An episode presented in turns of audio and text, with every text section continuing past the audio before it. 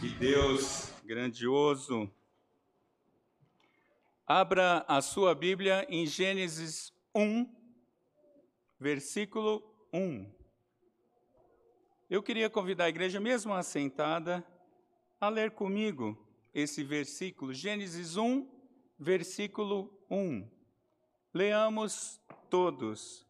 No princípio, criou Deus os céus e a terra. Mais uma vez.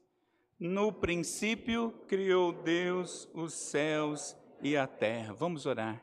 Ah, Deus grandioso, nós estamos aqui para ouvir do Senhor.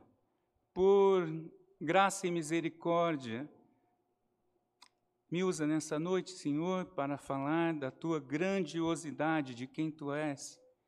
Ó Senhor, nós necessitamos de ti para tudo na nossa vida, até mesmo para te adorar e te bendizer da forma correta.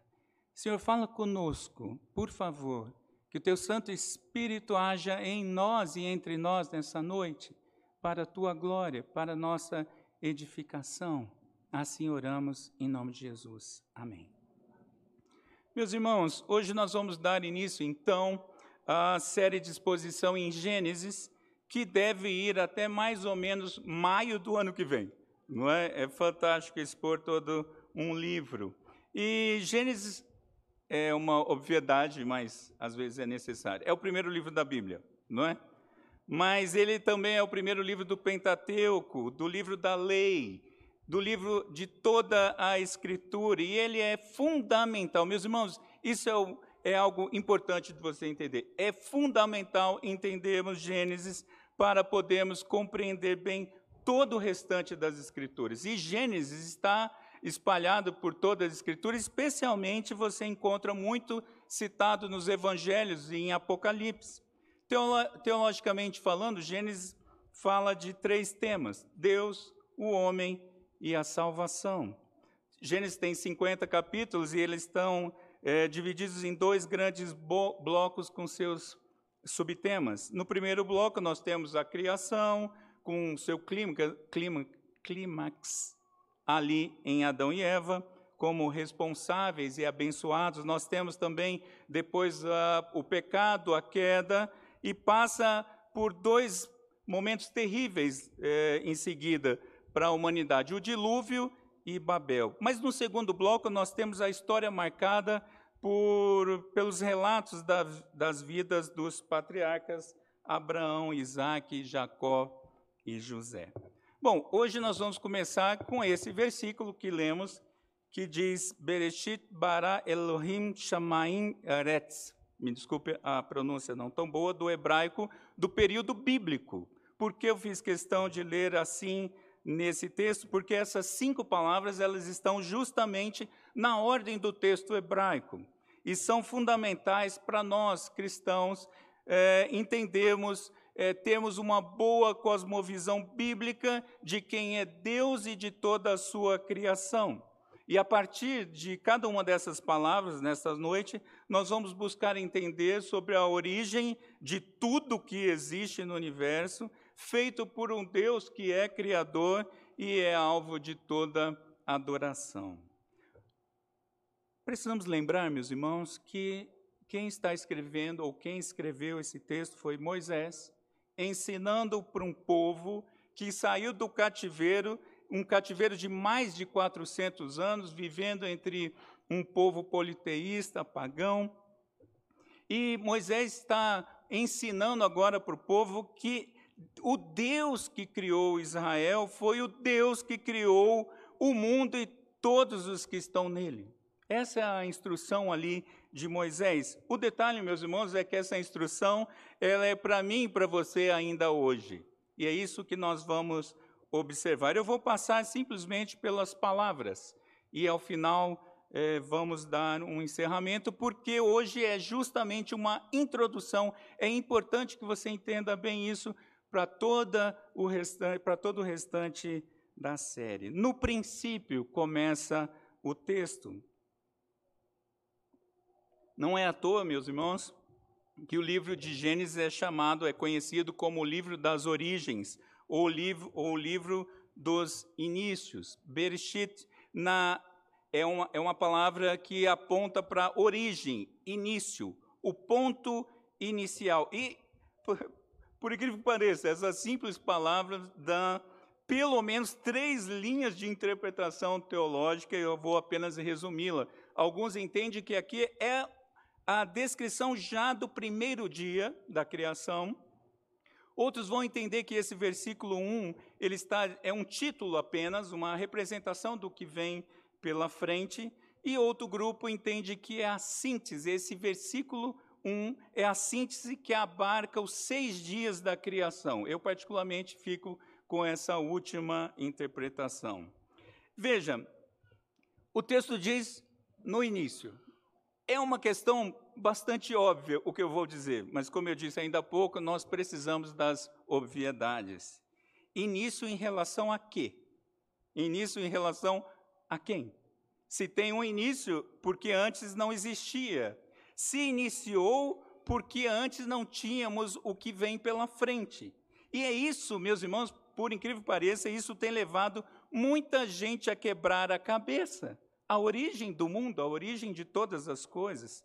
Ah, tem três perguntas básicas na humanidade: quem somos, de onde viemos, para onde vamos? Essas são perguntas fundamentais feitas pela humanidade, especialmente a partir da teologia ou da ciência moderna e da filosofia em todo o tempo.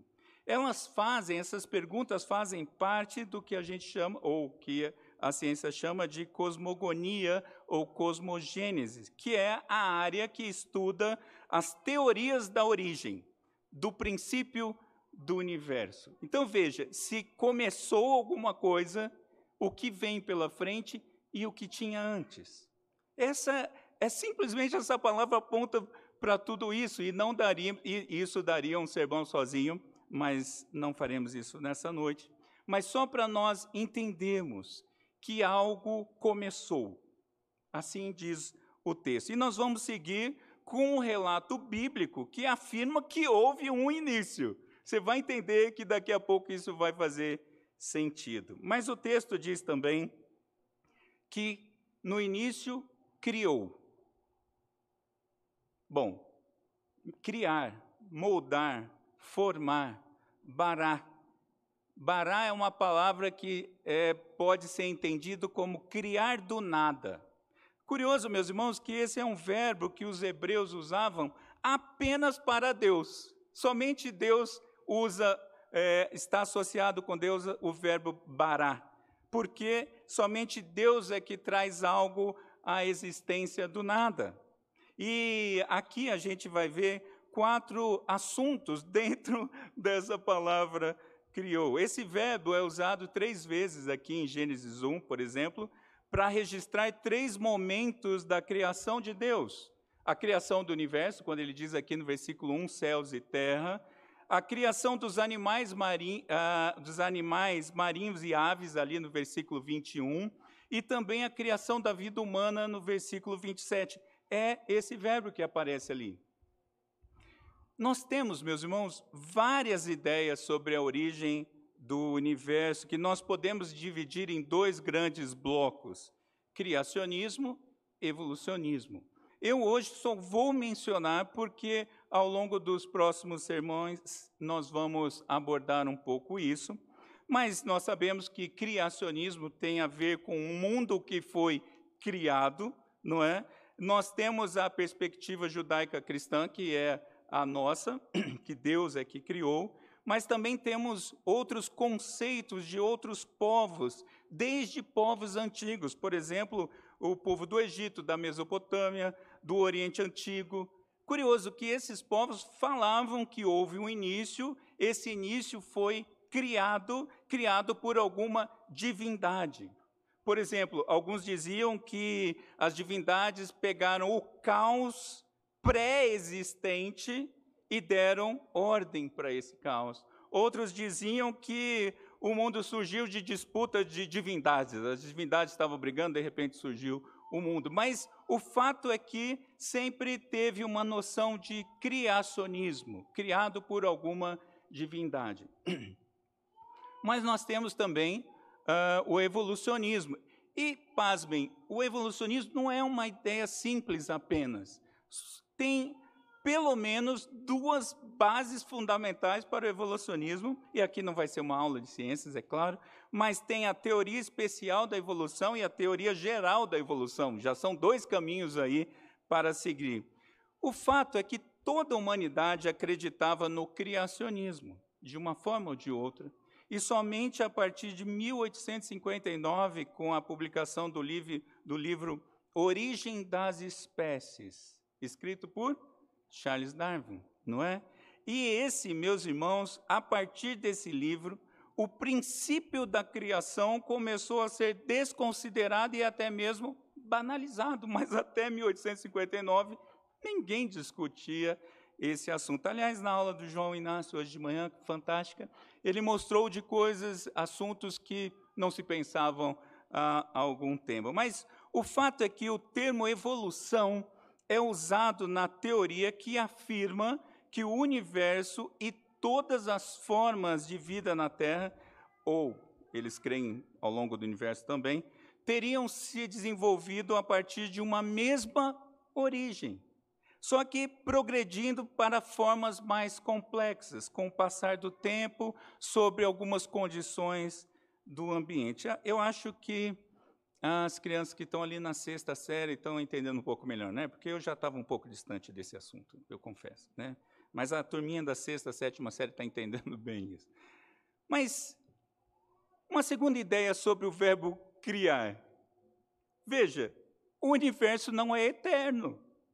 É isso que essa palavra está nos apontando. Ele passou a existir a partir da criação que é o contrário, meus irmãos, da ciência moderna que ensina que isso não aconteceu. Veja, há um grande grupo de pessoas que entendem que existia uma matéria pré-existente. Sempre teve alguma coisa física, sempre teve uma matéria. E contrário de que outras religiões ensinam também, porque alguns grupos eh, de crenças que dizem que existia um universo pré-existente, só que ele era uma coisa ali sem forma, com uma vontade que tinha uma inteligência, uma energia inteligente que existia antes. Então veja, esses conceitos, meus irmãos, eles estão por aí. Mas o fato é que há uma busca para entender o que veio, de onde viemos, não é? Uma outra ideia sobre o criou é que Uh, aliás, na teologia, uma expressão em latim que é creatio ex nihilo, ou seja, foi criado do nada. Veja, o universo, meus irmãos, antes, para ser criado, não tinha matéria, não tinha espaço, não tinha tempo pré-existente. Eu confesso que esse é o tipo de assunto que me dá uma agonia de pensar.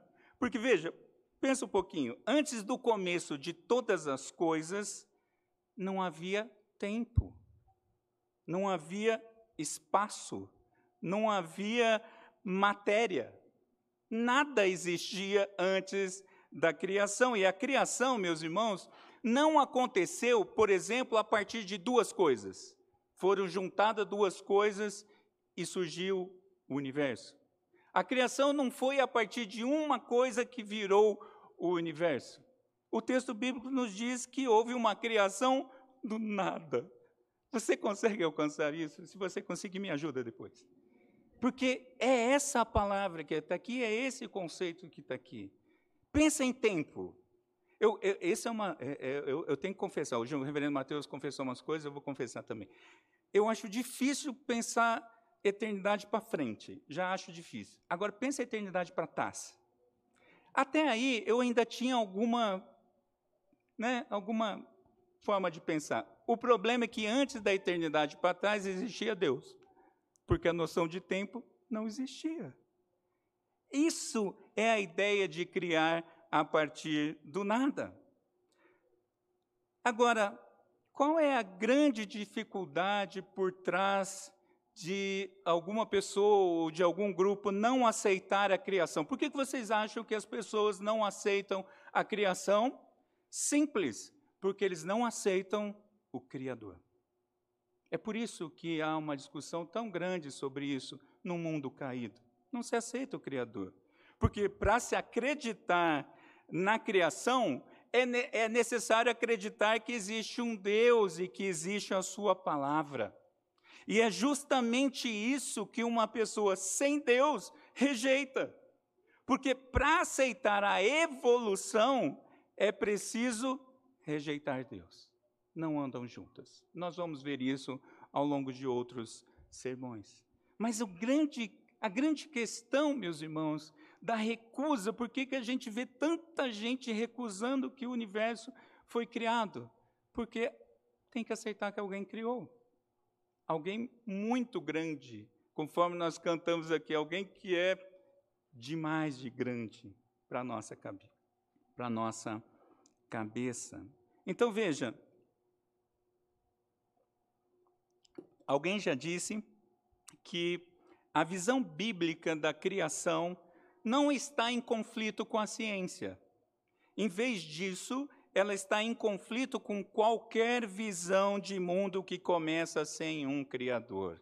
Meus irmãos, a Bíblia não está contra a ciência e a ciência não está contra a Bíblia. A questão é a cosmovisão que pauta. E a nossa cosmovisão deve ser a partir das Escrituras, a nossa única regra de fé e prática. E, obviamente, isso significa de pensamento, de entender o mundo.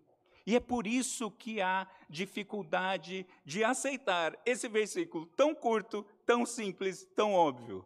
Porque para algo ter sido criado, o universo ter sido criado, especialmente criado a partir do nada, é porque precisa de um Criador. E o que eu quero me dedicar um pouco mais essa noite é justamente a outra palavra que vem. No princípio criou, no princípio criou Deus. Deus. E aqui que começa a ficar animado esse versículo. O texto bíblico em hebraico usa a palavra Elohim, que a gente gosta, às vezes, no mundo gospel, né, de ficar citando eh, as palavras que a Bíblia usa para nominar Deus, mas Elohim não é o nome de Deus, em primeiro lugar. Veja, Elohim é traduzida por Deus e essa palavra era usada por outras crenças. É, Moisés usou essa palavra para que o povo entendesse. Elohim é uma palavra que é traduzida por Deus. E convenhamos, meus irmãos, nos nossos dias, o que significa dizer Deus sozinho? Já parou para pensar? Tanta gente fala essa palavra de qualquer jeito, que não traz muitas informações. O fato é que nos nossos dias, neste mundo moderno ou pós-moderno, a palavra Deus não significa muita coisa, no máximo um conceito filosófico. Mas, na cultura judaica, Elohim tratava-se eh, ou trata-se de um ser sobrenatural que originou e que rege sobre o universo que foi criado e que é alvo de toda adoração. Essa é a noção por trás da palavra Elohim para o judeu. E, obviamente, nós vamos entender isso de alguma forma para nós também. Mas um outro detalhe curioso dessa palavra: Elohim é um substantivo plural. Essa palavra é uma palavra que está no plural, ela naturalmente é um plural. Veja, ela é um plural em forma mas singular em significado. Essas são coisas do hebraico fantástico. Ela é plural na forma, mas singular no significado. Na teologia, uh, disse que isso significa ser um plural majestático, que significa o quê? Uma palavra que aponta para o poder, a majestade e a sabedoria de Deus. Não está falando que são deuses, mas está falando de algo que é muito grande. Por isso, usado então a palavra Elohim. Mas eu vou passar um pouco mais. E eu quero me dedicar então a Deus. Veja, Deus, meus irmãos, é o centro de toda a criação de toda a Bíblia e de todo o universo. Deus é o Criador. Essa é a primeira noção que a Bíblia traz sobre Deus que Ele é o Criador. E nós vamos ver nos próximos sermões que a Trindade toda participa da criação. O Pai, Deus Pai, o Deus pessoal agindo, Jesus, o Verbo Criador. Nós vimos na leitura responsiva eh, que Jesus estava na criação, essa leitura foi intencional. Nós também vamos ver que o Espírito Santo, ele participa da criação, e tem um autor que eu não me lembro o nome, mas ele diz que o Espírito Santo é o que prepara o templo cósmico de Deus. Fantástico isso. O Espírito Santo também estava ali participando da obra da criação, nós vamos ver isso mais para frente. Mas hoje, eu estou falando isso para que você entenda. Hoje eu estou usando apenas a palavra Deus, porém com a certeza da existência da Trindade. Não é porque eu não vou ficar citando muitas vezes a palavra Jesus que eu estou é, fugindo da nossa perspectiva cristocêntrica. Agora, por que, que a gente fica com a palavra Deus aqui? Porque a natureza de Deus é conhecida antes da condição trinitária. Veja, a, a divisão da trindade só vai ser explicado mais para frente. O texto bíblico começa dizendo que Deus criou. Depois é que vem a explicação, a noção, e lá no Novo Testamento que nós vamos entender a trindade mais plenamente. Então não estranhe por eu não estar fazendo referências a Cristo. Porque talvez você possa pensar assim: ah, o reverendo Mateus saiu, deixou o louco do auxiliar falando heresias. Não, meus irmãos, eu estou muito consciente de que a trindade está aqui nessa palavra, ok? E que fique gravado para a posteridade. Mas Deus ser o Criador significa que Ele é anterior à criação, ou seja, que Ele não tem origem. Que Ele é, segundo a teologia, uma palavra que, aliás, foram usadas várias palavras e a teologia reformada usa a palavra autoexistente. Meus irmãos, pensa comigo eu quero deixar você desconfortável como eu fiquei também, não vou ficar sozinho nessa. Autoexistente. Quem criou? Não tem. Autoexistente é a melhor palavra que a gente consegue achar para explicar o próprio Deus. O que significa que Deus é diferente da sua criação. Um detalhe, não é fantástico a gente olhar para todas as escrituras e ir casando as coisas, porque é impossível representar Deus com qualquer imagem ou com qualquer analogia, porque qualquer coisa está menor do que Deus. Por isso que o segundo mandamento já dá a dica para a gente: não faça, não tenta, é besteira, você não vai conseguir. Como que o cria, como que o criado vai representar o criador que é autoexistente? Percebe que às vezes a gente vai discutir os mandamentos e fica muito no pode ou não pode?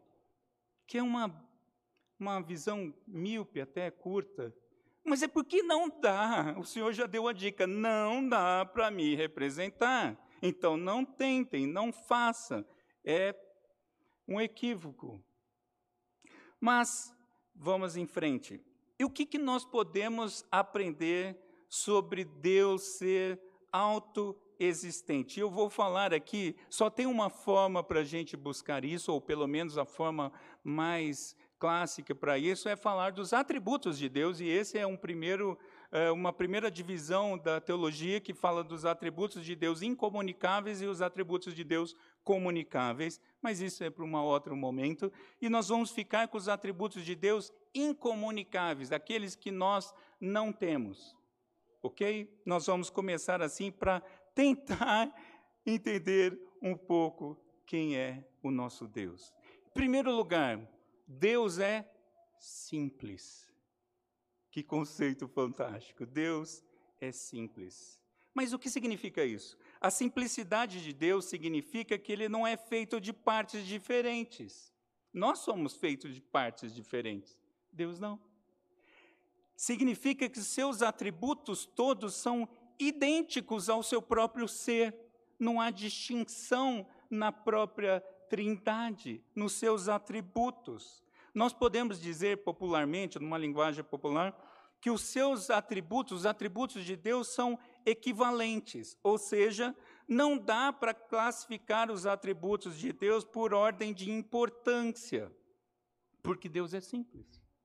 Veja, o comentarista Orton, o teólogo Orton, ele diz assim, ele comenta assim, usando, mencionando um dos atributos. Deus é amor mesmo quando ele julga. Ele é santo e justo mesmo ao salvar pecadores ou se relacionar com pecadores. Ele é terno mesmo quando ele age no tempo. E ele diz mais ainda, Orton, ele diz que Deus nunca está em conflito consigo mesmo, porque Deus é simples. você já se conflitou consigo mesmo? Tem dia que eu tenho umas, umas lutas comigo, é uma loucura. Né? Mas a gente faz isso. Deus não, Deus não entra em conflito consigo, porque Deus é simples. Esse conceito é tão amplo que me causou uma relê-lo, reestudá-lo, me trouxe tanto alegria. Talvez eu não sei se você está assim, eu não sei se eu estou conseguindo também te traduzir isso, mas é porque é grande demais. Nós somos complexos, Deus é simples. Mas o que, e eu vou a cada ponto fazer uma aplicação. Sabe o que isso serve para nós? Talvez você esteja perguntando, meu Deus, que sermão de teologia sistemática é essa? Mas não é.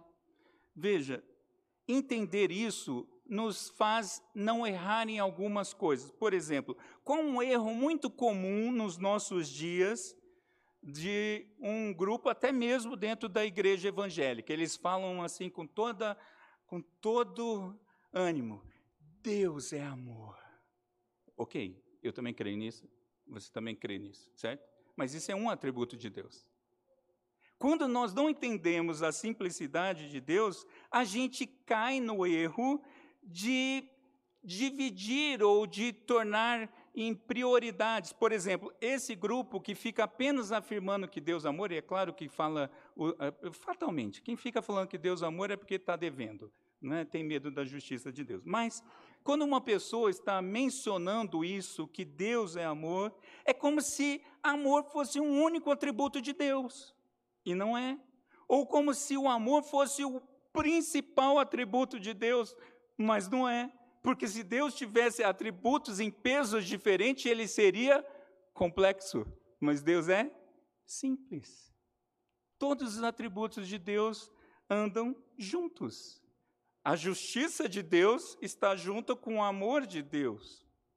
Percebe, meus irmãos, como é? Eu vou deixar você ir anotando isso para durante a semana você quebrar bastante cabeça. Como eu disse, não vou ficar sozinho nessa. Mas, em segundo lugar, Deus é autossuficiente. E eu estou ainda usando a palavra Deus apenas. Autossuficiente significa que ele é independente em si mesmo e em tudo mais. Deus é independente em seu pensamento, em sua vontade, em seu poder, em seu conselho. Deus é independente, ele não depende de ninguém, ele é autossuficiente. Isso significa que todo o universo, toda a criação depende de Deus. Tudo depende de Deus, tudo, absolutamente tudo. Nós dependemos de Deus, porque nós não somos autossuficientes. É, é fácil de entender, ou ajuda a entender os, esses conceitos quando a gente pensa o contrário. E qual a aplicação disso para nós hoje? Nós somos totalmente dependentes de Deus. Daí, meus irmãos, fazer muito sentido que a tentação de Satanás junto a Eva e ali junto a Adão é oferecer o quê? O que que Satanás ofereceu? A autossuficiência. Vocês não precisam de Deus. É só comer. Vai comer e vai ser igual a Ele. Vocês podem ficar autônomos. Percebe, meus irmãos? Como isso vai nos ajudando a entender a própria Escritura? E mais, será que Deus precisava criar algo? Porque tem gente que pensa assim: ah, o contrário da autossuficiência. O, o quem não é autossuficiente precisa de algo ou de alguém. Então Deus estava muito sozinho no universo. E aí ele precisava criar um povo para ele e um universozinho para ele. Porque, afinal de contas, estava muito só. Tem muita gente que acha que Deus estava meio que à toa e que precisava criar.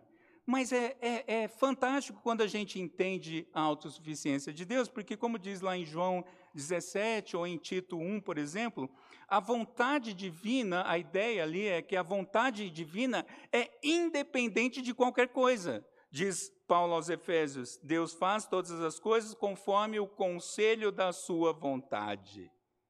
Por isso que quando a gente lê essa frase agora, esse versículo vai ficando mais claro é duro explicar para umas pessoas por que, que Deus fez a humanidade. O que, que a gente diz? Porque Ele quis.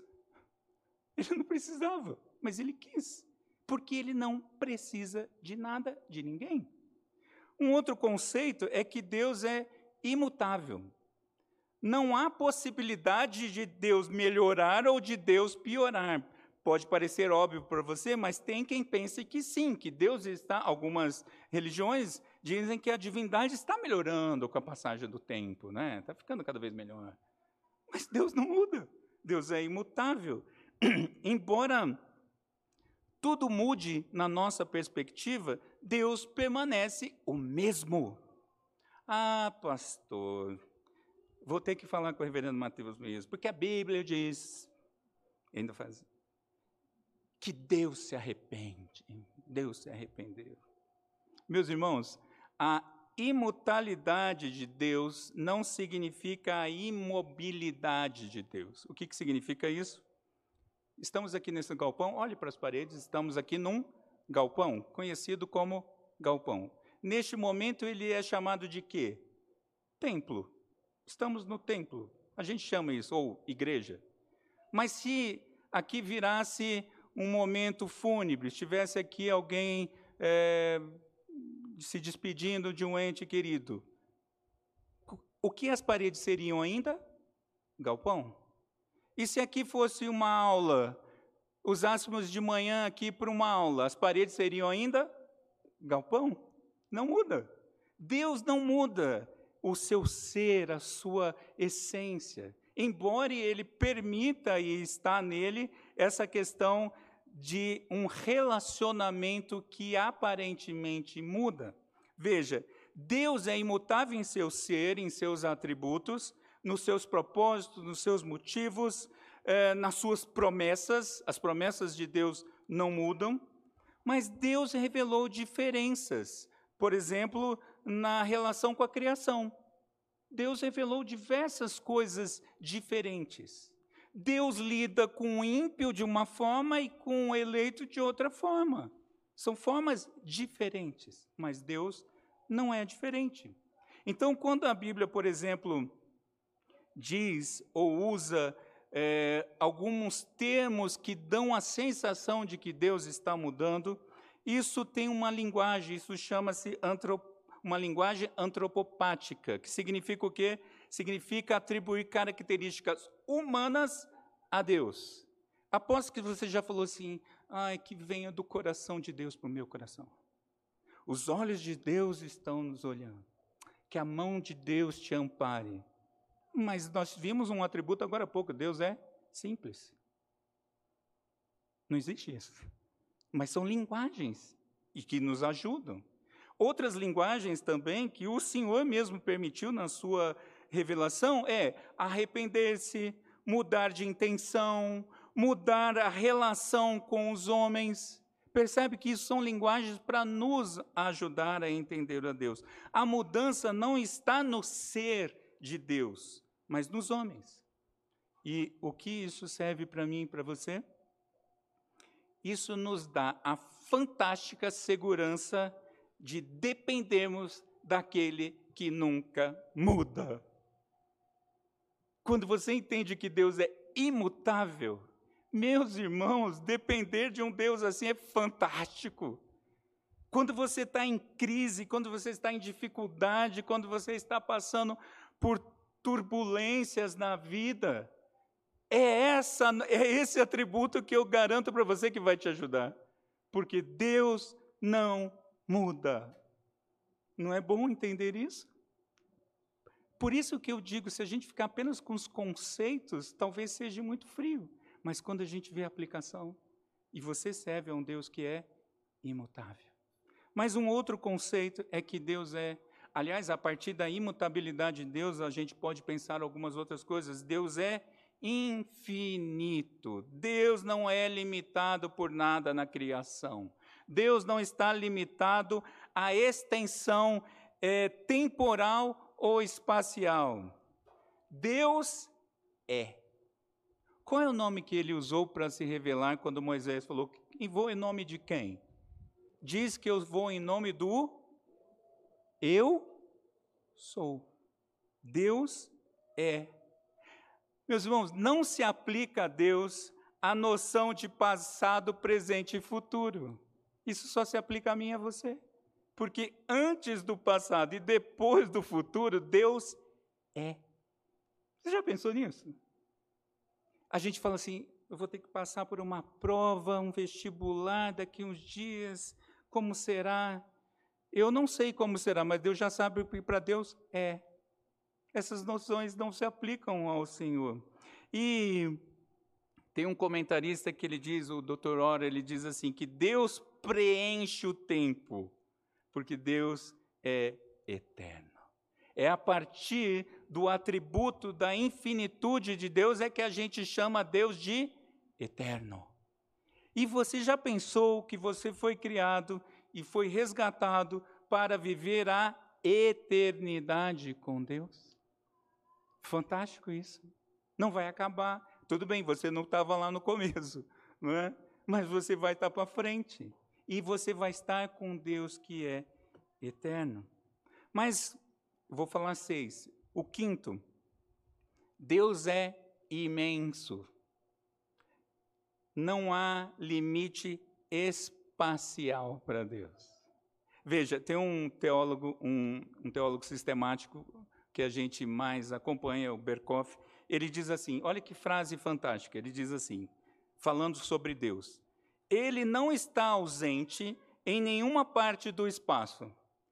E nem tampouco está mais presente numa parte do que noutra. Deus está. Simplesmente Deus. Imenso.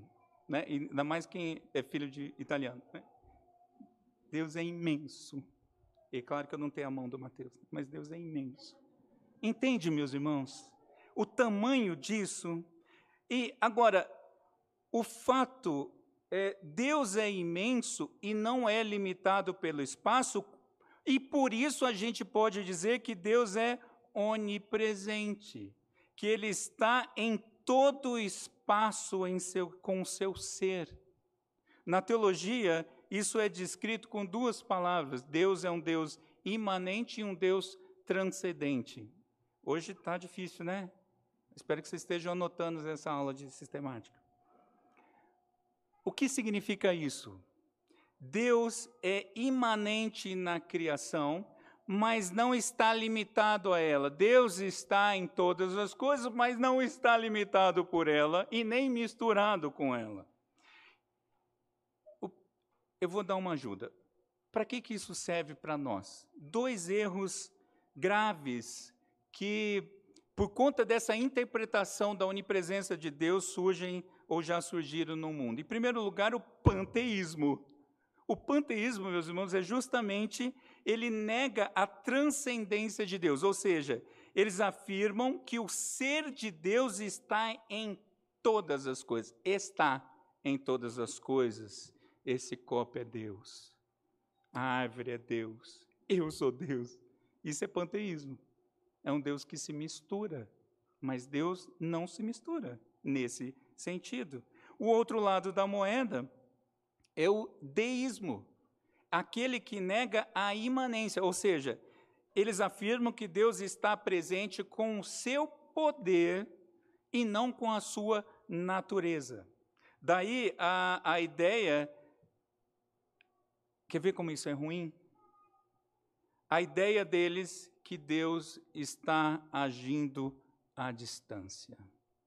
Para o deísta, Deus não é um Deus pessoal. Imagina chamar Deus de Pai, de Abba. Por quê?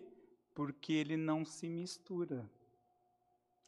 Sabe qual a consequência disso? Deus não se envolve.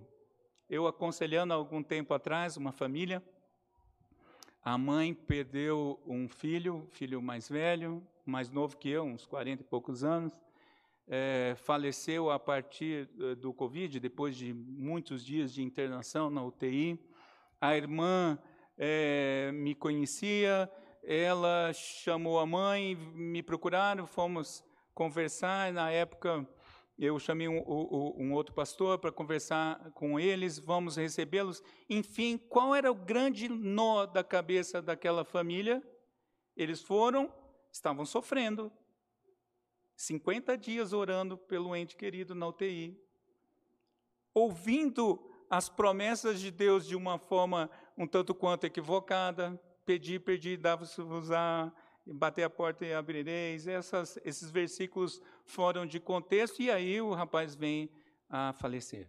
E agora? Foram procurar um pastor, que não interessa quem é, e o pastor disse então algo mais ou menos assim. E a grande pergunta é: onde está Deus? E ele disse: Deus não tem nada a ver com isso. Oi? Imagina o coração, meus irmãos. Porque esse pastor tem uma perspectiva deísta. Deus lá e nós aqui. Longe lá no céu sem se importar comigo. É. Por não entender essa relação de um Deus que é imenso. Olha o dano para o coração de alguém, meus irmãos. E por último, Deus é impassivo. O que, que significa? Deus, é, é, isso significa a impossibilidade de Deus ser dominado pelo sofrimento. Não significa que Deus, por exemplo, é indiferente, mas significa que Deus é soberano. Qual a aplicação para nós?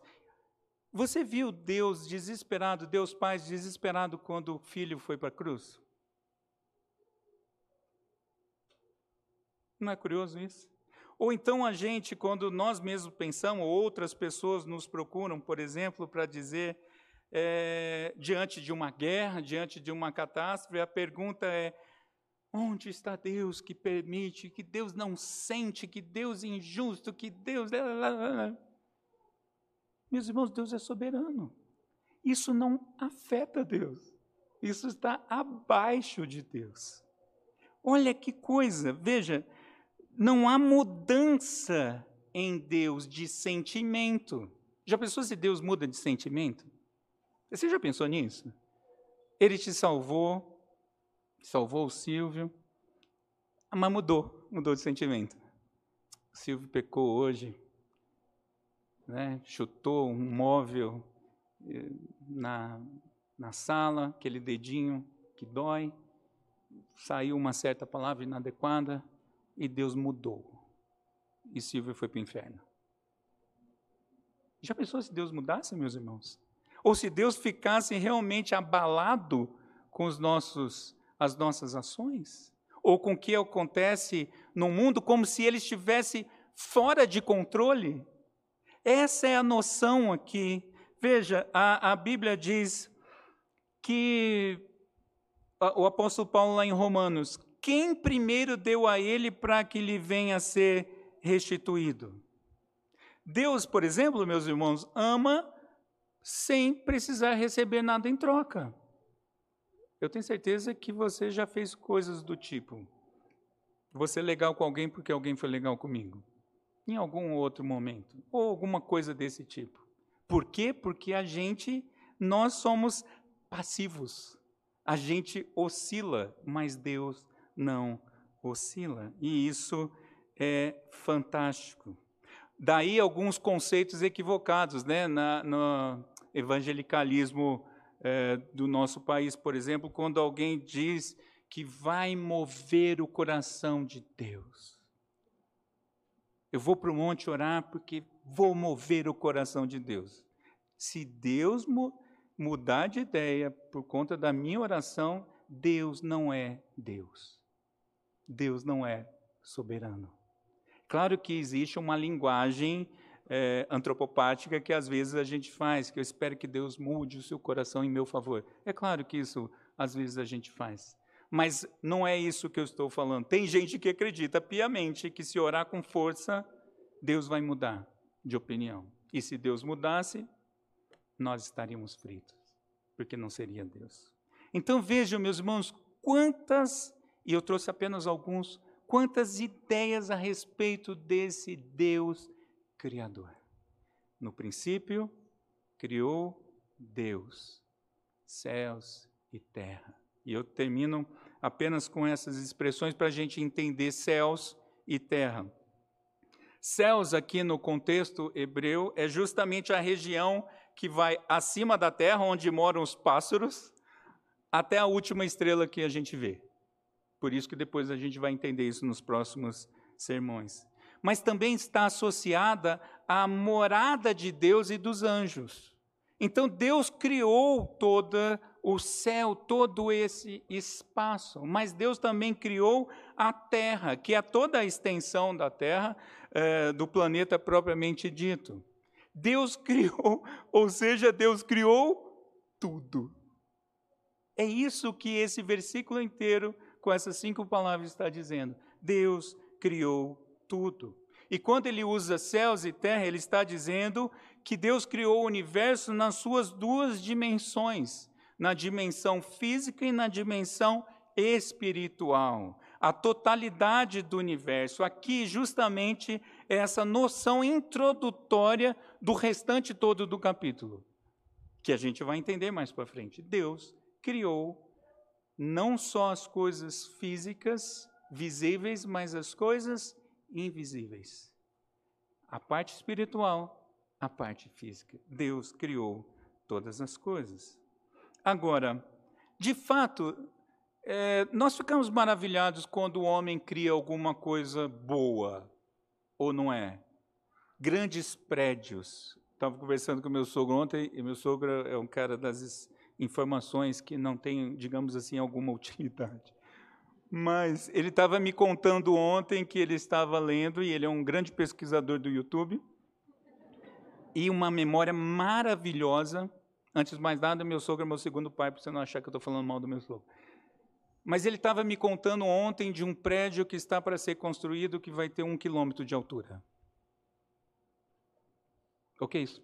E o que, que eu faço com isso? Não sei, mas agora eu sei que vai ter um prédio que vai ter um quilômetro de altura. E isso é grande demais. Para para pensar, um quilômetro de altura de prédio. Não é fantástico? Você já viu filmes ali? Eu nunca fui. Eu sei pessoas que já foram, mas aqueles filmes que mostram ali Dubai, aqueles prédios lindos. Brasília é uma cidade de prédios lindos, de arquitetura linda. Não é legal ver essas coisas? Por exemplo, medicamentos novos. Não é legal descobrir medicamentos novos? coisas que não existiam, que a, a turma foi lá, pesquisou e que agora traz solução para problemas. Não é legal, por exemplo, é, tecnologias que melhoram nossas vidas? Tem cada coisa fantástica surgindo no mundo. Isso tudo não é legal? Ah, só tem um detalhe: essas coisas não foram criadas ex nihilo. Elas não foram criadas do nada.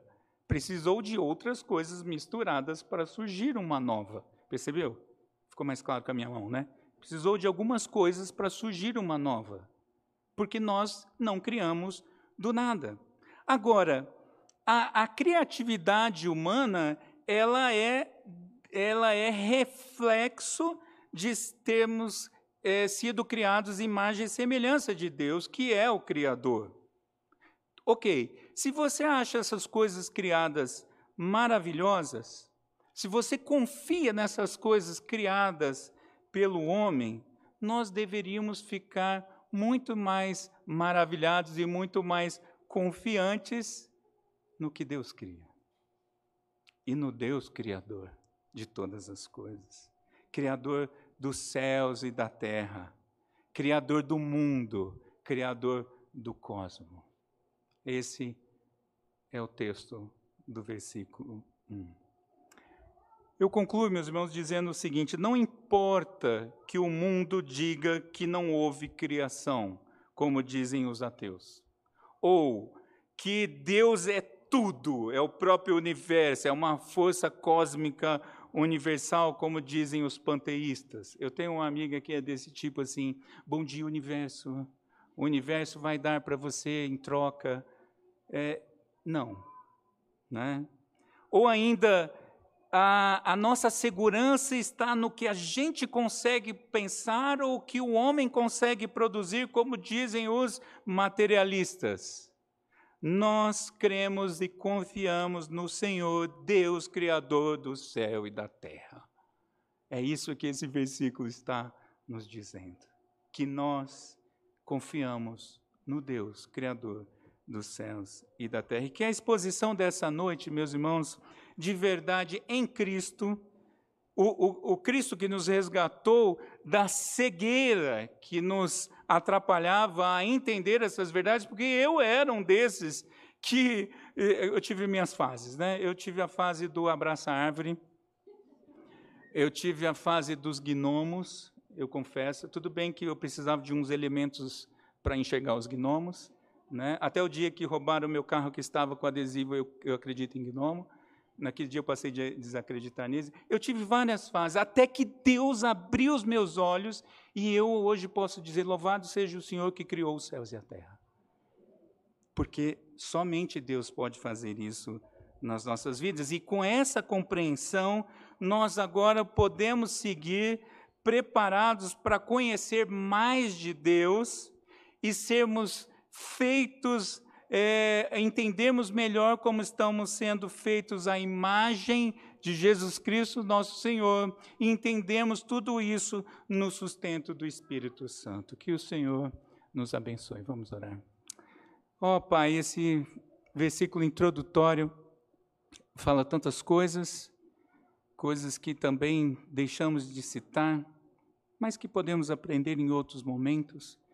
Mas o principal é conhecer o Senhor o Deus Criador de todas as coisas do céu e da terra, que criou esse cosmo, que criou a mim e aos meus irmãos aqui, esse Deus que fez tudo isso para a própria glória, segundo a sua própria vontade, e que permitiu a nós o privilégio de vermos tudo isso e participarmos disso tudo.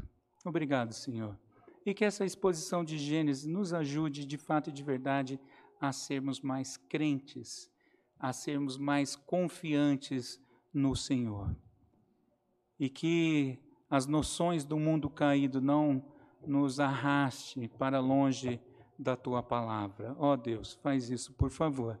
Nós oramos confiados em o nome de Jesus. Amém. Vamos pôr em pé e vamos